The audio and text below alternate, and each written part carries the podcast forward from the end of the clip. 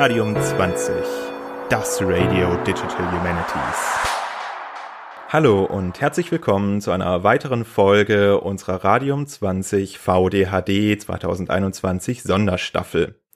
Die VDHD ist ja bereits in der Phase der Zwischenevents. Das bedeutet, zwischen den beiden Haupteventwochen, eine im März, eine im September, finden weitere spannende Veranstaltungen und interessante Workshops statt und einen davon stellen wir euch heute vor. Ich bin Jonathan und mit mir dabei ist heute mein Gast Julien Remy, den ich ganz herzlich begrüße an dieser Stelle. Und äh, sein Event hat den Titel Simple Image Presentation Interface, Bilder IIIF kompatibel speichern und publizieren. Das klingt schon sehr, sehr vielversprechend für meine Ohren. Julia, ich freue mich sehr, dass du heute dabei sein kannst, dass du dir Zeit genommen hast und würde dich bitten, dass du dich den ZuhörerInnen kurz vorstellst, wer du bist, so ein bisschen, was dein Hintergrund ist und was du machst. Ja, vielen Dank für die ähm, Anleitung. Ähm, mein Name ist Julien Remy. Äh, ich bin Doktorand ähm, Digital Humanities Lab der Universität Basel und arbeite auch im Data and Service Center for the Humanities, äh, beziehungsweise DASH. Das ist eine nationale Struktur für Geistes, geisteswissenschaftliche Forschung ähm, in der Schweiz. Dann würde ich auch schon auf dein Event, das du angeboten hast, für die VDHD zu sprechen kommen Worum handelt es sich denn dabei? Was hast du dir so vorgestellt? Wann soll das Ganze stattfinden? Ja, und welcher Ablauf ist angedacht?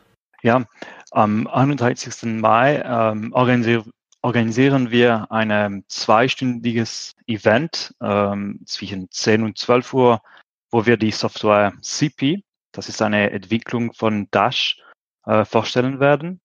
Und CP steht für Simple Image Presentation Interface, ähm, ist ein Webserver und implementiert das IIIF Image API, das die Interoperabilität zwischen verschiedenen Bildrepositories ähm, unterstützen soll.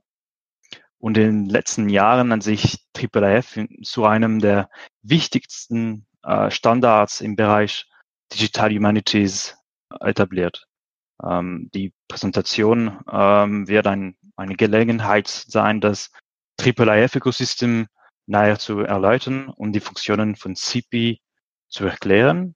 Und am Ende des Betrags findet auch eine Dis Diskussionsrunde statt. Für welche Daten ist IIIF der Datenstandard geworden? Also IIIF ähm, also steht für International Image Interoperability Framework. Und es gibt ähm, im Moment vier verschiedene Application ähm, Programming Interfaces ähm, beziehungsweise Programmierschnittstellen. Und diese Schnittstellen sind für ja die Auslieferung von Bildern, also die digitalisierte, aber auch ähm, neodigitalen Bildern. Und diese APIs ermöglicht, dass eine Institution kann mit Bildern von anderen Repositorien zum Beispiel also die verschiedene Objekte zu vergleichen.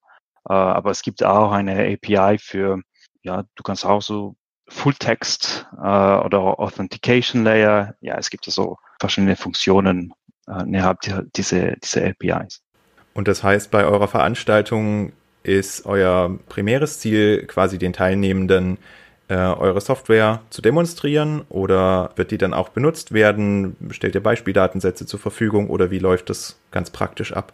Also es gibt eine Präsentation, zwei verschiedene Teile. Ähm, das heißt IIIF. Wir erklären also die, die verschiedenen APIs von IIIF und auch wie demonstrieren, wie CP funktioniert und warum CP ist also eine, könnte also eine gute Software äh, sein. Und auch gibt es ähm, die Möglichkeit, vielleicht also eine Hands-on-Teil am Ende. Aber das, ja, schauen wir mal. Wir, es gibt, das ist zwei Stunden und es gibt da so viel zu machen. Das heißt, was wären deine Wünsche für den Workshop? Also, wenn der Workshop vorbei ist, was würdest du dir wünschen? Mit welchem Wissen oder neuen Fähigkeiten gehen die Teilnehmenden daraus hervor?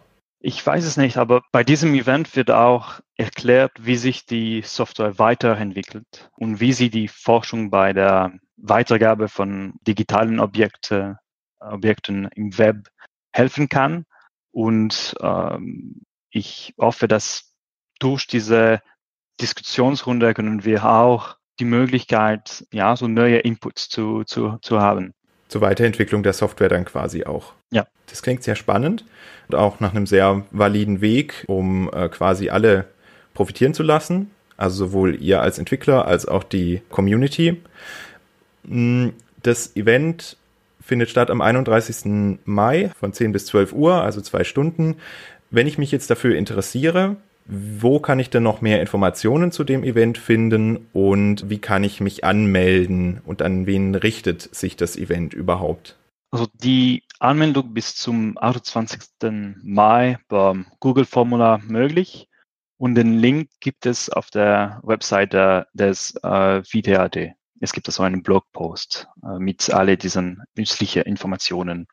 Und an wen richtet sich das Event primär? Also können alle teilnehmen, die, die sich interessieren? Oder ist es eher an Fortgeschrittene oder an AnfängerInnen? Oder habt ihr ein bestimmtes Zielpublikum im Auge? Also Leute aus dem Glam-Bereich? Oder was schwebt euch davor?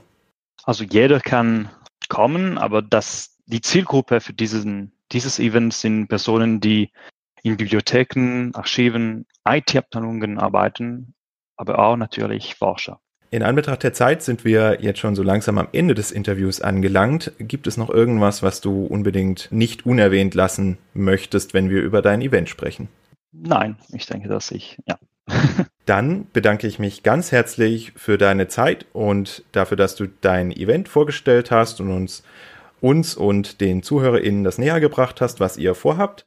Ich finde, es klingt super interessant und nach einem sehr validen Weg, Software community-driven sozusagen auch weiterentwickeln zu können. Ich hoffe, dass ihr ganz viel Zuspruch erhaltet und ganz viele Teilnehmende am Ende habt, die von dem Event profitieren können.